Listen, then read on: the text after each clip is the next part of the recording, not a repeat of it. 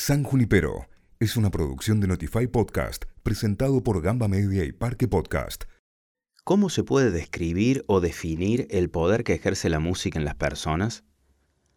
¿Pueden las letras de las canciones tener tantos significados como oyentes?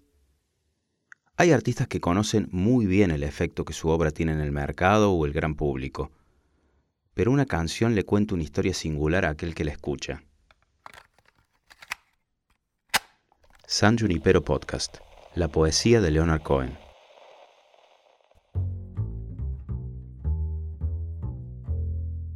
Hay voces que parecen hechas para decir ciertas palabras.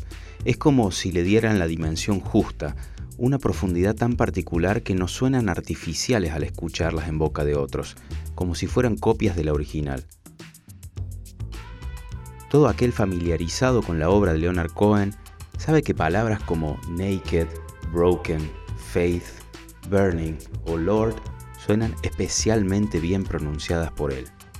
Otra, claro, es Aleluya.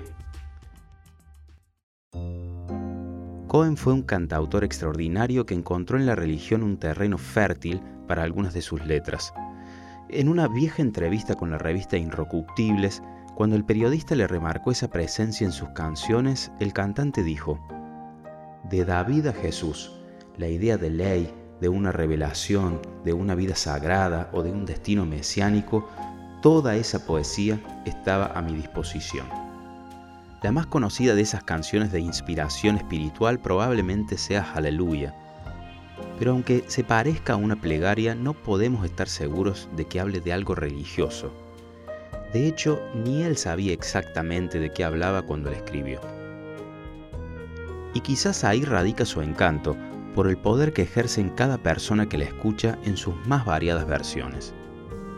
Cohen explicó alguna vez la intención del tema, pero con cierta ambigüedad dijo que para él Aleluya era un deseo de afirmar su fe en la vida, pero no de una manera religiosa, sino con entusiasmo, con emoción. Como buen seductor, Cohen no era todo lo explícito que podía ser. Siempre le gustó ser sugerente.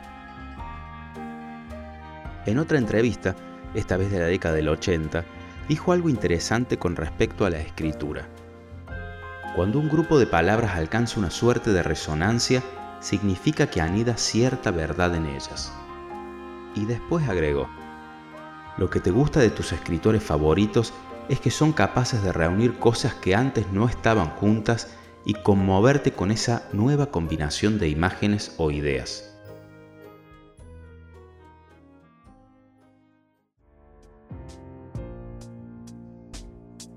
En una columna publicada en Pitchfork acerca de Hallelujah, el crítico Alan Light recordó a Jeff Buckley, el responsable de una de las versiones más conocidas y sentidas de esa canción.